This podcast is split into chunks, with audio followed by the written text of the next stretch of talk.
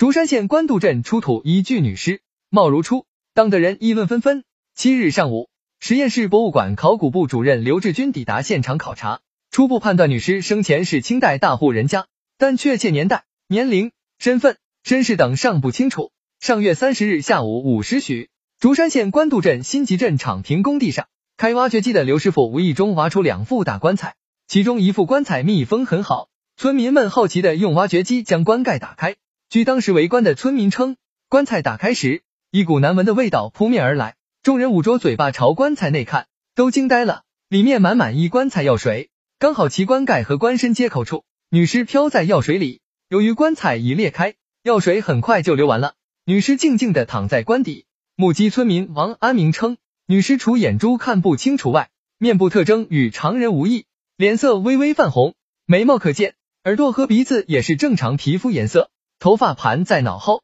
被一根黄金色的簪子扎住。女尸身着黄色外套，衣服上有精美的花纹，手上的指甲约有两厘米长，脚穿绣花小鞋，裹脚布清晰可辨。官渡街居委会副主任曾娇闻讯，当天下午两时许，他和一位村民一道，将女尸装进一个匣子，抬到一公里外的荒坡上掩埋。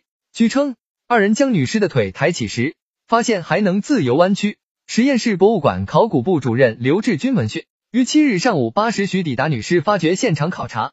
淡黄色的棺木质地结实，上面雕刻着张国老道骑毛驴和蝙蝠图案。刘志军走访了当时的主要目击者，官渡镇卫生院一名医生捡到一块衣服布料，上面的绣花花纹清晰可见，触摸手感柔滑，一人使劲竟然撕不破，这是丝绸之品。刘志军初步断定，女尸生于清代。从保存完好的长指甲。身着丝绸以及棺木材质上看，女尸生前是大户人家，女尸用药水防腐，也不是普通人家所能承担。